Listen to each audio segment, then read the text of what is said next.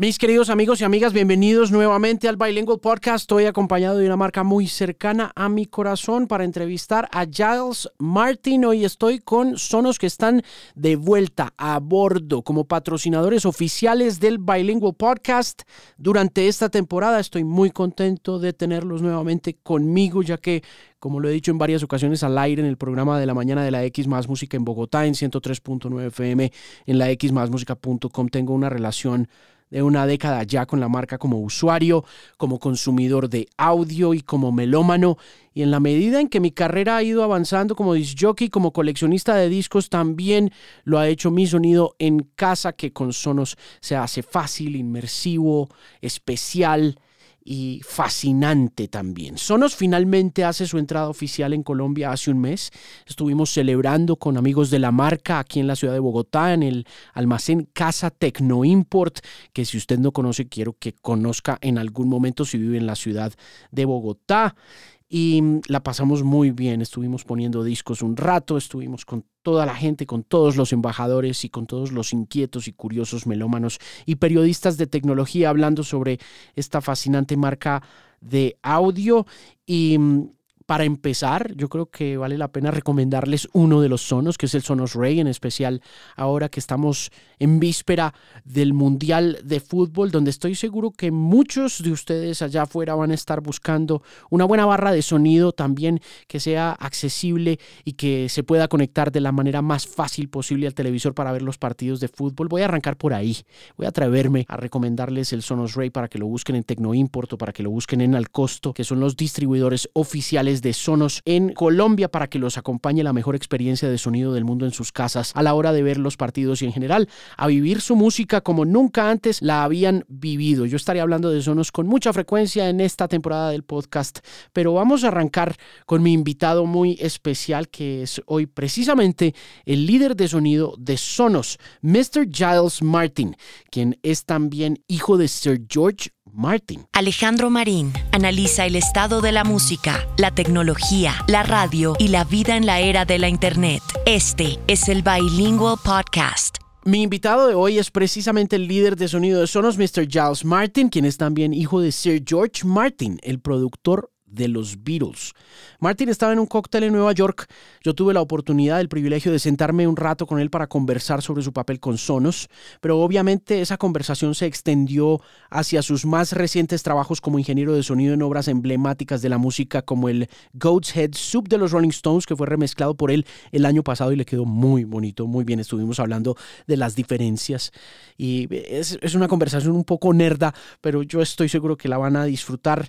Él estuvo entonces al frente de ese proyecto de remezcla, me estuvo hablando de cómo aborda uno la remezcla de productos de ese tipo, de esa estatura, de ese nivel, de esa historia, cómo coge uno los audios de los Rolling Stones y dice, no, aquí no funciona, aquí puede ser más gordo el bajo, aquí la batería debe sonar de una manera. ¿Cómo hacen ese tipo de cosas? A mí me asustaría muchísimo estar al frente de una obra histórica y meterle la mano a eso. ¿Qué dice Jazz Martin sobre eso? En ocasiones dice, mire, a veces hay que ser un poco irrespetuosos con esas obras para poder hacerlas mejores. Él estuvo también al frente de un espectáculo en Las Vegas, en el Circo del Sol, conocido como los Beatles Love. Este es uno de los espectáculos más populares en la historia del Circo del Sol en Las Vegas. Ha llevado a más de 8 millones de personas a verlo desde que apareció por allá en 2005. De hecho, Mr. Martin se ganó dos premios Grammy por ese trabajo de sonido, ha hecho la remezcla de Sgt. Pepper's Lonely Hearts Club Band,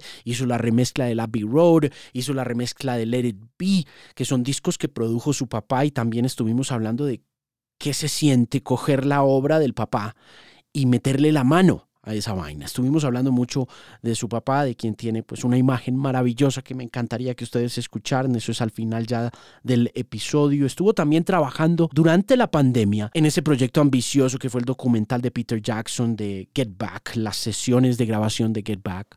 Fue una experiencia maravillosa que me cuenta aquí también. Estuvo hablando un poco sobre su trabajo con Martin Scorsese y con su pasión por George Harrison y por el disco All Things Must Pass, entre otras cosas. También me estuvo hablando de su participación en la película biográfica de Elton John, producida ejecutivamente por Sir Elton John mismo, Rocket Man. Estuvimos hablando también de la tecnología Dolby Atmos que trae Sonos ya en algunos de sus productos, en particular en el Beam, en el ARC, y que pues si usted no ha tenido la oportunidad de vivir una experiencia de sonido grabado o de sonido de televisión con Dolby Atmos, creo que ese va a ser el próximo camino. Es una experiencia inmersiva que apenas está empezando, que tiene muchos detractores, pero que también tiene mucha gente a su favor y muchas marcas muy pendientes de lo que está haciendo Giles Martin alrededor de esta experiencia de sonido inmersivo, la evolución del famoso Dolby Sound, que busca esta experiencia profunda, muy cercana y muy íntima del usuario. Estuvimos hablando mucho del usuario también. Y mm, de lo que significa para él el futuro de la música grabada y nuestra experiencia oyéndola en términos generales. Así que sin más preámbulos, esta fue mi charla durante una fiesta, durante un cóctel con un hijo de la historia que está haciendo historia en sí mismo, con sonos y con diferentes proyectos venideros. Aquí está entonces en el Bilingual Podcast mi invitado muy especial con sonos. Este es Giles Martin.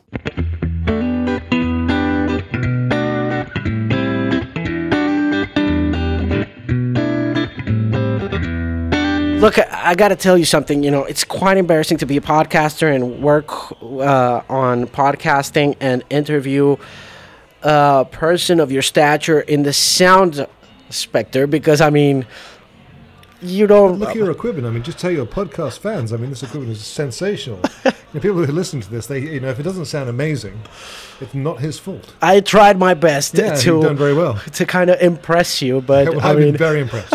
how you been? yeah, very good actually. Yeah, I'm delighted to talk to you. At, you know, at the end of a very long couple of days, and uh, nice to be with you. What's You're- the you're schedule? the highlight. What's the schedule been like? Tell me all about these couple days. You know, doing all these interviews and stuff. Well, for me, it's strange to be honest with you because um, I feel like a salesman in a way, which isn't really my role. You know, my role is to is to make sure that we that Sonos makes great sounding products. Right. And, um, and I do quite a lot of media anyway. For you know, if I do projects, I do projects outside of Sonos. You know, I, I mix Beatles records and I make films and all that kind of stuff. So I do other things outside. Um, it's been fun. You know, it's it's honestly, if you work on uh, on on on building a speaker. Um, and if you're from an artistic background, you kind of don't like it. It's like it's like you know, it's like working a film, or you, you kind of like, oh my god, what's it like? What's it like? Because you spend so much. It's passion. You spend so, and eventually you come into a room like we're in now, and you listen to it, and you go, actually, it sounds good, and you're kind of proud of it. So it's that bit's nice, and and playing playing something back to people where people are impressed, is is you know. You, you kind of feel proud to be part of it. So Talk to me about your role at Sonos and how it differs from what you do as a producer, and how those two things uh, sort of uh, complement each other when you work for a brand like this one. Okay, so I had no no plans ever to work with a speaker manufacturer, um, but I was working. Actually, I was producing a Paul McCartney album a long time ago, about nine years ago in Los Angeles, and um, his managers knew Sonos and said these guys want to come and see you, and and they came to see me, and they and they brought some speakers, but I couldn't plug them in, and then and then he was a nice guy, so we had lunch with him. And he goes, "I'll send you some stuff." And these these boxes arrived at home. My wife said to me, "Why have you got these boxes in our hall?" And I was like, "They're speakers." She goes, "Well, we don't need speakers." And I said, "No, these are ones you might want at home." And plugged them in. And I was like, "This is a, this is when we did play fi- the original play five and play three. Right. And suddenly we had music in the house. And it was like, this is great. You know, friends round, and you suddenly, because, you know, speakers have tended to disappear from the home at that stage. This is a long time ago. And I thought, well, this is cool. So I phoned up the, the founder. I said, listen, this is great. And he goes, well, you know, we're doing a new speaker. Can you have a listen to that? And it was a play one. And I gave him some comments and worked on it. And then it sort of evolved. He goes, well, will you join my company? I was like, no. And he goes, oh, go on. And I said, no, I don't want to join a company. I'm, a musician. I'm an artist. I, I'm, you know, I, I'd, and he goes, he goes, but you know, uh, we need a sound experience leader. We need someone to dictate what the sound should be of our products. And then we discussed it. I said, listen, I'm not going to stop doing what I'm doing. He goes, why don't you do that as well? And the way it complements itself is that I'm also head of audio and sound for Universal Music Group, which is half the music industry. So, so I oversee Abbey Road Studios and Capitol Records and all that sort of stuff. And and artists, we spend as an artist community, we spend a lot of time trying to make good sounding records, Sure. or good sounding films, or good sounding TV. And it's really important there's a connection between that and whether it's Sonos or another manufacturer to what the consumer hears. Right.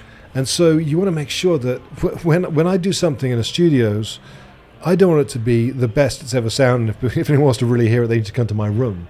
I want to be at home and listen to it, and that's why there's that connection. It's like if you imagine, it's almost the beginning of the the spring, and then Sonos is when the water comes out at the end, and it's making sure it's as pure as it can be.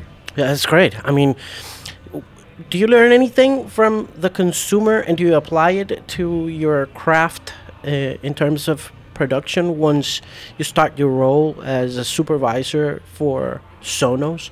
Yeah, I think you have to listen to everyone. You know, I think you have to realize that one thing that's great about actually working with Sonos or, or doing anything or doing a film is like, you know, you learn so much from people. You know, you work with amazing people. I work with amazing people at Sonos.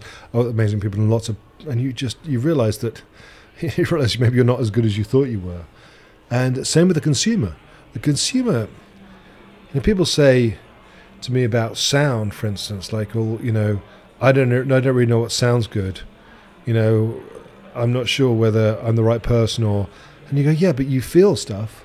You know, when you listen to music you love, you you feel something, or if you're someone you love and you listen to a song, or if you're in a bad mood, or you want to go to sleep, or you want to wake up, you know, you feel stuff. So, so of course you're an expert. You know, every, anyone who feels anything, who reacts to music or reacts to a film, is is an expert. So, yeah, I listen to consumer all the time, and and when people say, you know, that's too big, I wouldn't have it in my home, or you know, this doesn't feel right, you know, you have to pay attention. What makes Sonos so special? I think you know, for me personally, the reason why I joined Sonos is because Sonos, um, when they, you know, they were the fifth speaker manufacturer to come to me, and because um, of some of the work I'd done that people liked, and then um, they were the only company that said, you know, you know, what's wrong with it, you know, opposed to, hey, isn't it great? And I think Sonos sort of has that attitude, which is which is really really impressive, and I think what makes Sonos so special is it does open up a world.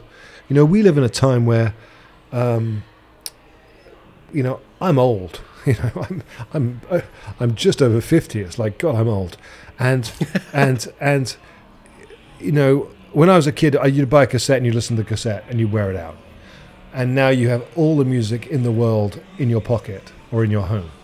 And what's special about Sonos is that opens up that door. It's like a it's like a clear light in a window that opens up, and it should stream through your house, like turning on a light and it should be easy.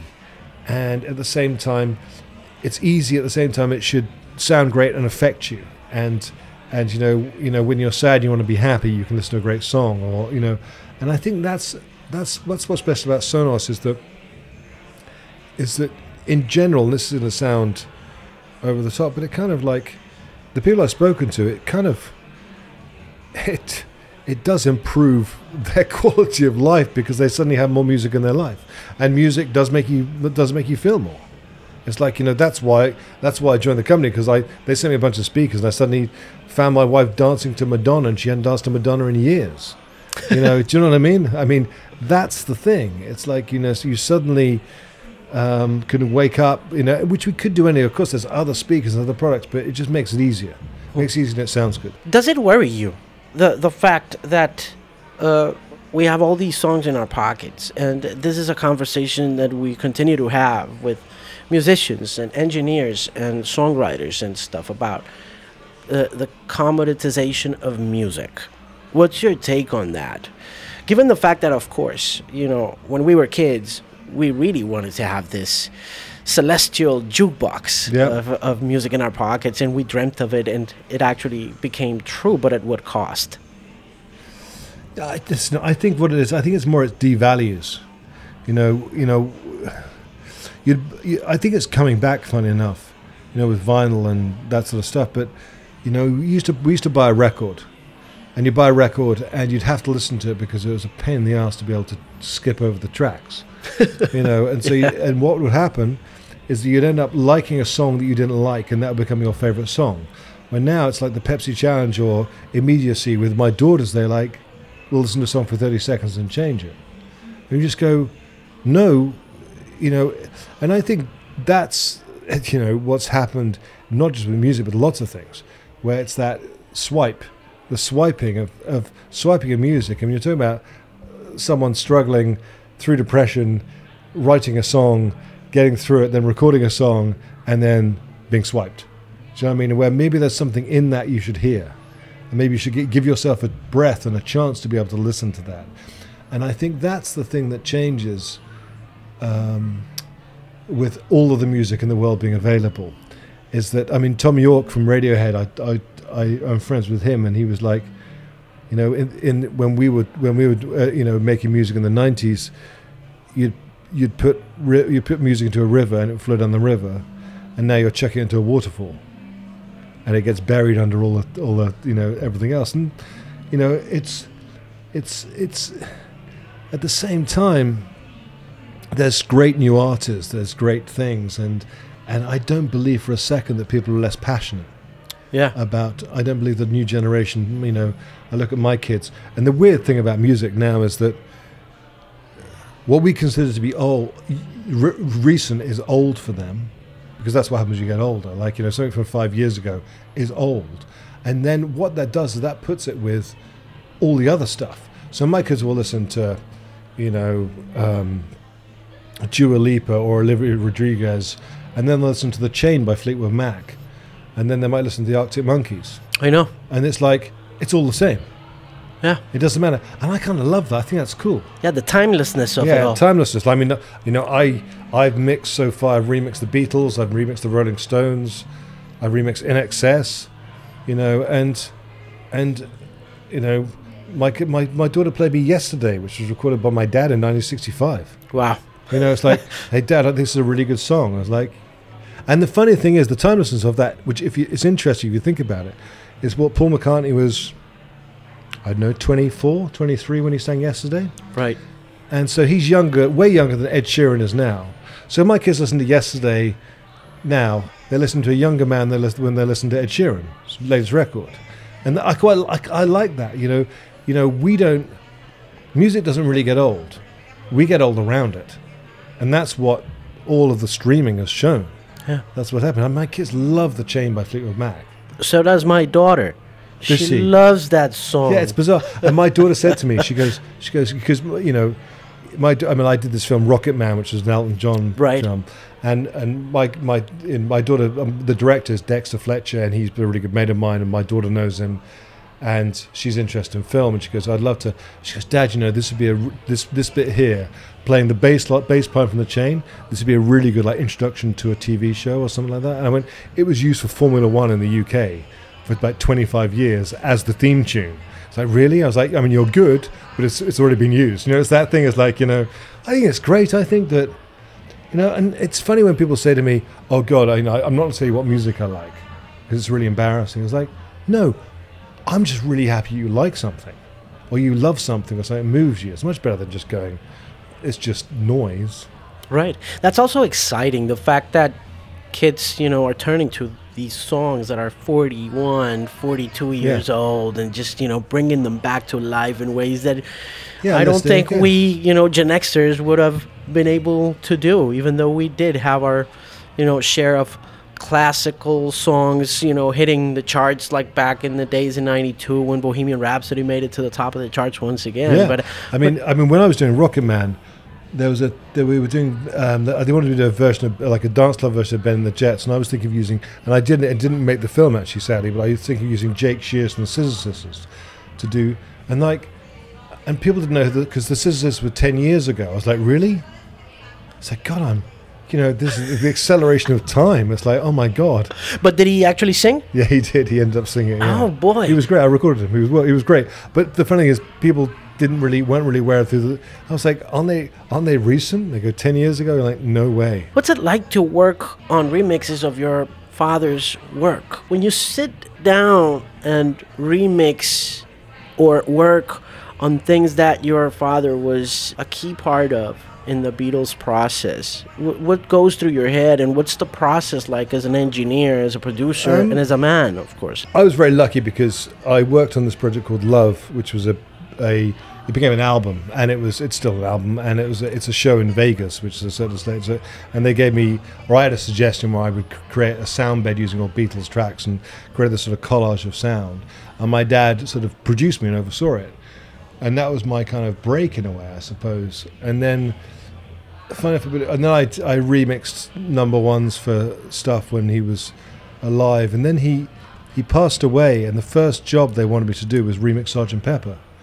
And um, I didn't want to do it. I said to the, the Beatles, Ringo and Paul, and the record company, I said, I don't really want it. Sergeant Pepper sounds good. You know, why do you want me to redo it? And this is the 50th anniversary. It'd be a good thing to do. And I remember going to the studios, and the first voice I heard was his. Um, and when I was doing the Love record or the Love show, Yoko Ono said to me, "It's funny, John Lennon's just John's just a voice now." And I felt that about my dad. I was like, "This is strange. No, this is a man I know and I love, and we were very close, and he's just this voice on a tape." And then um, I ended up mixing three songs from Sergeant Pepper, and everyone thought they sounded good. And, I thought, wait a second, is this disrespectful or is this okay? And the Beatles wanted me to do it, so I guess that's okay. You know, Paul and Ringo. Um, and so I so I started to work started working on it, and I suddenly realised that I was doing material that's you know I, you know I've done the White Album, Abbey Road. I've done this Let It Be with with Peter Jackson. And what happens is that is that it makes people talk about it, and even if people think that I'm uh, I'm rewriting the Bible or anything any of that sort of stuff. People are generally very kind and appreciative of what I do, but it makes people talk about it and it brings it up into the into the subconscious. And it means my daughters start listening to Yesterday or Here Comes the Sun, and I just think it's beautiful music that. Um, that affects you, and that's not a bad thing. Talk to me about the process of working with Peter Jackson and doing the Get Back sessions. What was that like? I mean, we were all so thrilled and enthralled by seeing this up close and personal take on on the Beatles in this documentary where so many things that we thought that took place with the Beatles didn't really take place. You know, Peter Jackson said that one of the things that really scared the crap out of him when he started looking at the tapes was that he might encounter these mythical clashes that would take place between the Beatles before they ended and he found a completely different story you know it was it was quite a fascinating take that we all went through as well you know the fact that we all thought the Beatles were just gonna that they imploded in this you know sea of enmity and but, it didn't what, what was, was, that like for was, you it was fun working with Peter and he's he's an amazing man and he's it's funny, he's like this kind of little genius in a way. And he is really passionate. And, you know, we have, we still talk, we still have one on one conversations quite regularly about stuff. He's in New Zealand, I'm in England. Talk about different projects. You know, he knows more about this stuff than anyone else does. I think for me, the highlight of doing Get Back, it was a long process, and it, it, a lot of it was done in lockdown. I was sort of tuning Sonos speakers and had a kitchen table with, with my speakers on it and mixing um, Get Back and Let It Be on a sort of impromptu studio because they closed down Abbey Road. And um, we were working remotely, obviously. I couldn't go to New Zealand. Um, the the highlight for me, and this is always kind of the highlight, is is is emotion. And uh, we did like a sort of premiere in London, uh, which Paul McCartney introduced, and they showed we showed the rooftop concert, but some of the studio footage, and then we had a sort of party, probably a COVID spreading event um, afterwards, and uh, and Paul was there, and I sat with him. He was there with Elvis Costello. There was like Martin Freeman, the actor, was there, and he was like holding court. And he invited me down, and we sort of sat and we and we drank. Um, and he just goes, he was so happy, and he was so happy because it showed him and his mate, you know. The, the the film showed how it was, where he thought it was maybe a lot worse because of what happened after. You know, essentially that month in in January, which they filmed it, was not the month they broke up. That happened. They went and made Abbey Road after that. They went and made another album after that. What was interesting for me personally is that I was born on October the 9th, 1969. Same as Lennon, same birthday as John Lennon. He when I was born, he actually said to my dad, "Now you know what sort of arsehole he's going to be." Um, uh, but I was born during the filming of Get Back. I was like, I was conceived during the filming of Get Back. So I'm looking at my dad every day thinking, you know, when's he got a smile on his face? I mean, it's so weird. It's so weird, like how your life, like is oh, my life anyway, is strange. It's really odd. So I'm thinking, my God, one of these days I was conceived. How freaky is that? That's it, really yeah. freaky, man. Yeah. That's really crazy stuff, yeah. man. Could you find the words to explain to a common person, like a normal citizen, what remixing an album I, I don't is talk like? normal people. No, I have no idea. No, I've yeah, I've met them. They're very nice. Um, no, um, Apologies, I really am. I'm not. No, I'm not a bad person. Maybe I am. Um, remixing, remixing a legendary album. It's funny. I've just been asked to a really big album recently, and I've done Stones now. Um, Goat's Head. Soup, right? I did go to Soup, yeah.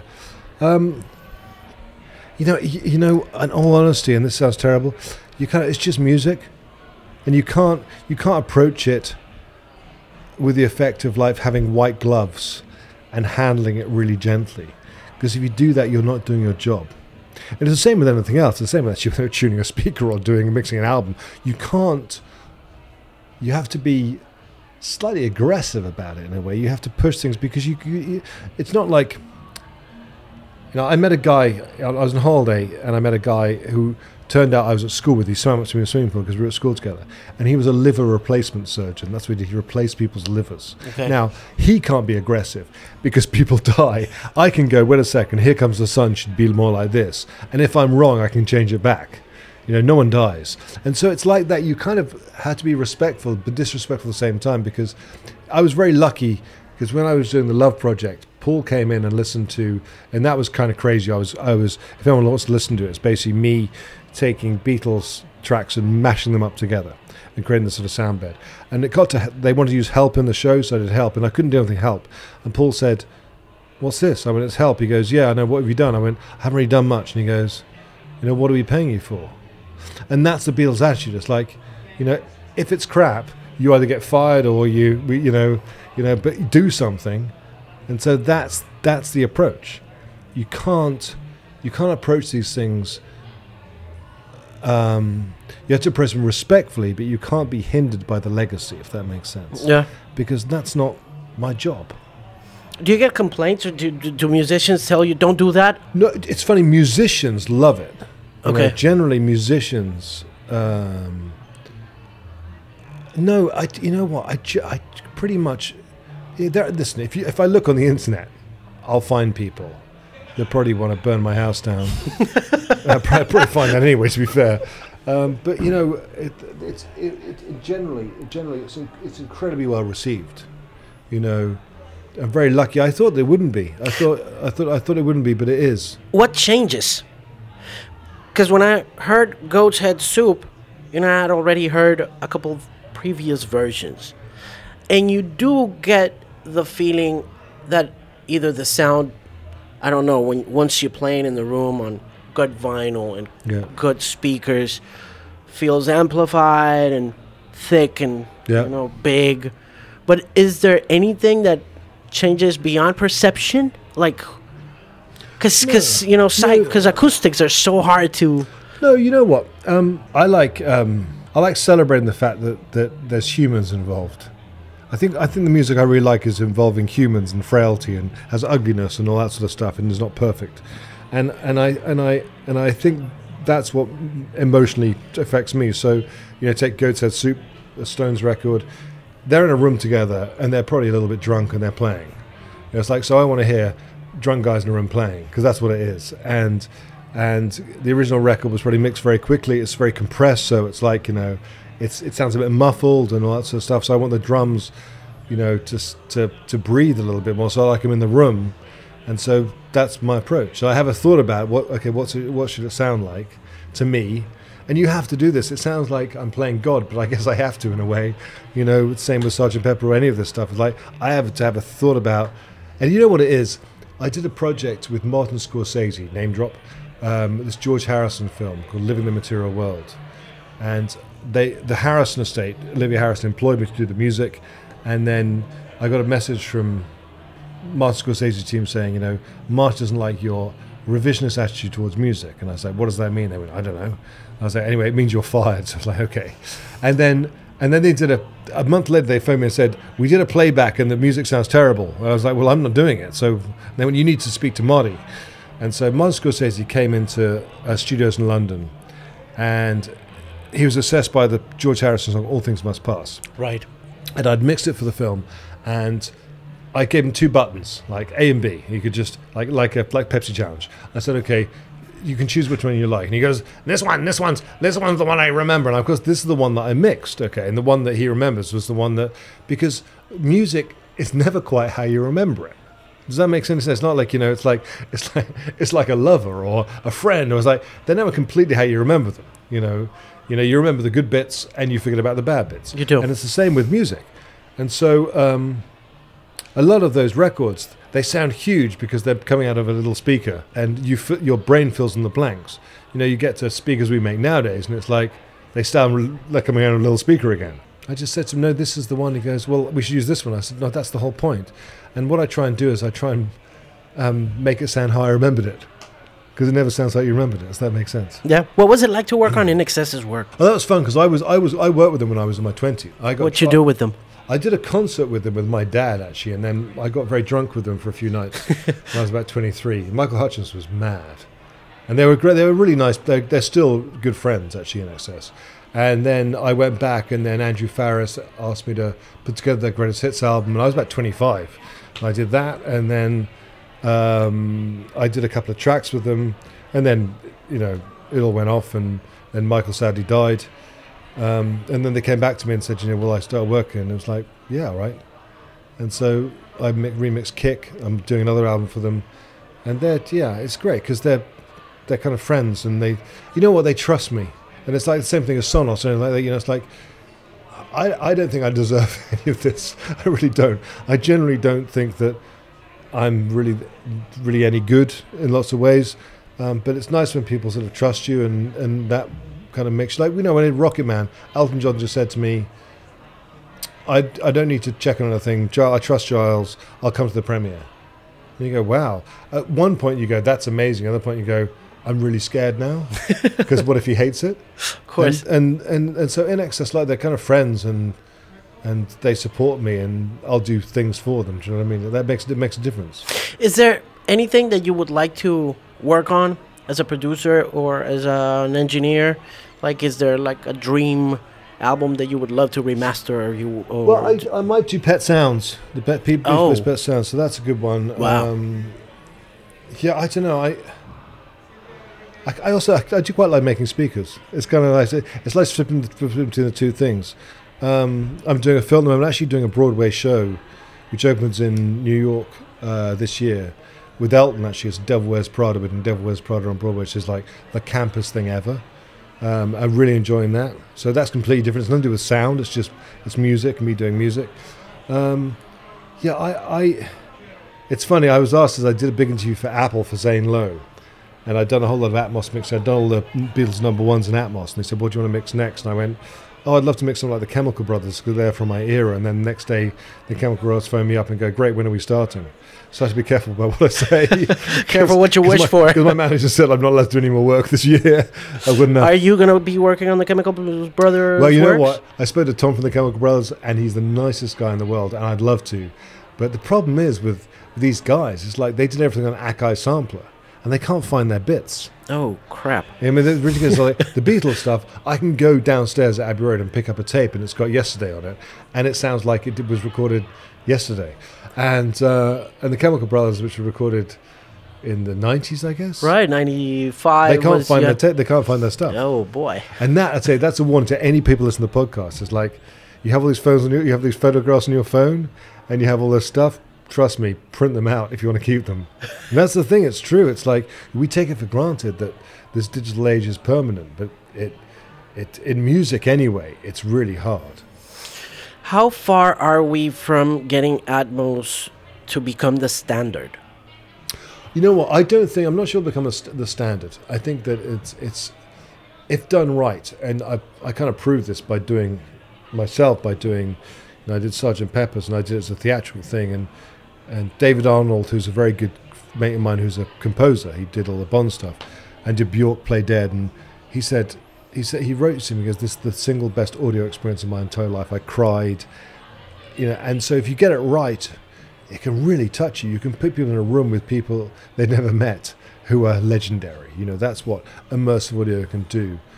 Um, What's it gonna take for the user to? well, I think I think it's down to people like us at Sonos to build experiences that the user doesn't think about, and they may not even know they're listening to Dolby Atmos. They may just think, you know, this sounds amazing. It's in my room, and this artist, and whether it's a concert or it's a, whether it's a football uh, like a, a football match. It's like this is in my room. And actually, one thing that immersive audio does, which people don't think about, um, because people think, think about immersive audio being like helicopters flying around your head or all this stuff. One thing it does is, is I've found, and I did this with Let It Be when I mixed that last year, and the song Let It Be is I have a Dolby Atmos room studios at home. I have a big studios at home. And people come to my room, and it's, it's one of the best sounding rooms actually in Europe, even though I say so myself. And people can sit there, and they are literally in the same room as Paul McCartney. It's it's quite extraordinary because I I record his voice back into studio the studios, and then the walls of my walls are the walls of the studios. So it's like he is with you, and it's really emotional for people. Now, if you can bring that into the home, now if we can do that with Sonos, which I'm trying to do, it's like how does that change how you talk about think about you know calls with people calls with loved ones zoom calls or whatever you know you can start Everything. audio wise it's really so this is what excites me as the sort of future in technologies The metaverse, maybe. yeah well i'm not sure i'm not sure i want to be um, recreated as, a, as, a, as an avatar But, Uh, I, I, but I actually- think we're actually, as gonna. i get older i probably will be uh, we will uh, be, yeah. But yeah, but I think I think uh, so. I think immersive audio and, and Atmos. It's it's kind of exciting because we're at the early. I spoke to a, a guy who actually works with Sonos called Tom Elmhirst, who's a multi-gram audio mix engineer. He hates Dolby Atmos, and so it's it's a really interesting thing. We had this argument about it today. I mean, not an argument. We had have a strong discussion. What did he um, say? Why does he Well, hate it? He he it's he thinks it's unreliable, and he's probably right. But the thing is, it's becoming more reliable. It's up to people like you know, us at Sonos and also mix engineers and creators to create experiences for people that mean something. Right. And I think we I think we're getting there. I think that It's no easy feat. well, you know? it's really it's really tough, and it's and like a lot of this this stuff, it's um it's new, but I think that I know I know from making a show in Vegas with in with I you know I have a room with seven thousand speakers in it, you know it has speakers in the seats and speakers in the ceiling, and I can create this world where you have intimacy and then volume and then this sound experience, which is I know from and that show's been been seen by eight million people now and it's been over sixteen years. I know that that's effective because I know what happens, and so if I can bring that into the home, and we're beginning to do it. I mean, like you know, like the Sonos Arc we released last year, which is an Atmos speaker. That's now used as a reference product in Abbey Road and Capitol for Atmos mixing, and it sounds good. It sounds good. Now we can go way further than this. We can we can build products that that make sure that you know your favorite artist is playing the guitar in front of you, and that's cool. Will immersive continue to mean that we need to be in enclosed spaces and uh, controlled spaces for the desired psychoacoustic effect? Will it continue to be expensive and thus a bit exclusive for for the Uh, user? I, I don't think so. I mean, already Apple have Apple. Listen, there's been an exponential rise with the experience on Apple headphones. Sure, and, and, and my daughter is crazy about Atmos. I mean, yeah, it's funny. Well, well, Beatles wise, wise, I did the number ones, all number ones on Dolby Atmos, and there's been an uprise of of kids listening to Beatles records because I did. You know, kids love it. So it's like, and and so I think that no, I, I think that we have to, as technologists and with companies like Sonos with resources, we have to appease your daughter. We have to like make make speakers that she can afford and she can listen to the music she loves, and so she engage. That's what you're talking about listening to the consumer. That's really important. There's no reason why we shouldn't be doing this, and we will be. I mean, that's the that's a, and and you know, and it's something that we are looking at and thinking about. And I think the future for audio, that's the fun thing. It's like the future for audio, whether you're mixing or creating or making speakers or just listening, it's going to get better and better. Hmm. And that's the fun thing. before I let you go, let's talk about that viral video on Twitter. Oh, my dad. yeah. Why did you decide to publish that? Was that at the beginning of the year? I think that was at the beginning of this year. Yeah, or- it was weird. On on your phone, memories come up on your phone. You know that thing comes up on Right. your phone, and it came up on my phone. I was like, uh, and I forgot I did it, but I remember at the time, I was thinking, this is kind of, I should capture this. I know what he's going to say. I mean, I don't really video much. I don't like you know you won't see me taking you won't see me taking photographs of my food, for instance. Um, I, though it may be important to do so, we're not quite sure. If I have medical examination. Um, but but you know, I don't really video stuff. But I was there, and Alice, who is now twelve, um, when she was little, you know, he started. To, and I thought, I'm going to film this because this is good for her. This is good, and and there he was explaining the entire history of why he signed the Beatles, and then I put up on Twitter. And I remember, I'm not even a social media guy. I mean, like I, you know, I have a lot of followers on Twitter, but I don't really, I haven't tweeted. I think since then, I haven't, I haven't really done many and uh, and and I'm not on Instagram, and uh, suddenly in two days it had 4.6 million views. I know.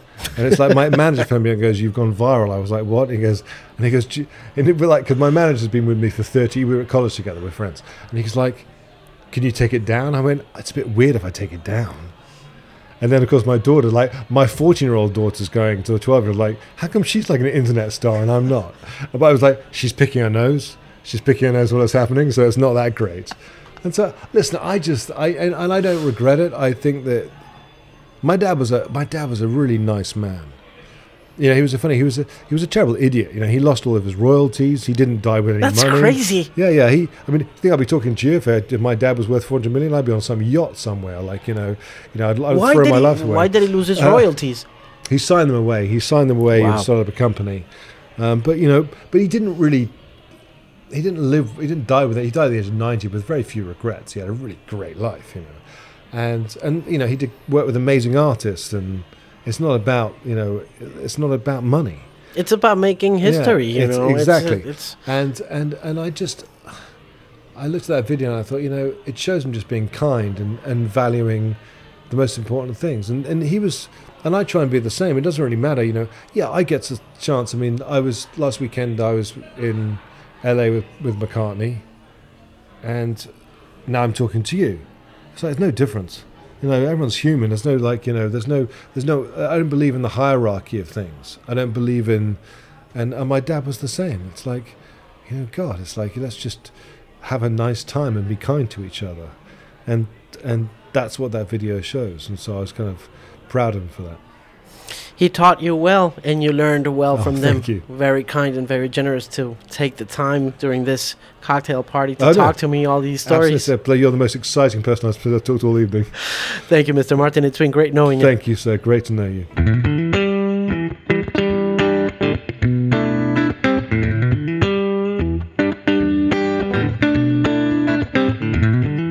Muchísimas gracias por llegar hasta el final de este nuevo episodio. Muy contento de tener nuevo a Sonos como patrocinador. Espero que le dé una oportunidad a este sistema de sonido que, como dice Mr. Giles Martin en este episodio, es una experiencia como ninguna otra en el mundo del audio y finalmente llega a Colombia para convertirse en la opción número uno de nosotros, los melómanos y los seguidores de este podcast. Sonos está disponible en al costo, está también en Tecno Import en la ciudad de Bogotá en sus diferentes presentaciones de las que vamos a hablar en la medida en que siga avanzando este año en este podcast. Y recuerde que estoy al aire todos los días en la X más Música 103.9 FM desde las 6 de la mañana con Diana Rodríguez y Andrés Salazar y los domingos a las 5 de la tarde poniéndoles discos en el último disc jockey. Sígame también en YouTube. Ahí estoy haciendo reseñas y críticas, aunque no muy duras. Apenas estoy empezando como a aprender a usar YouTube.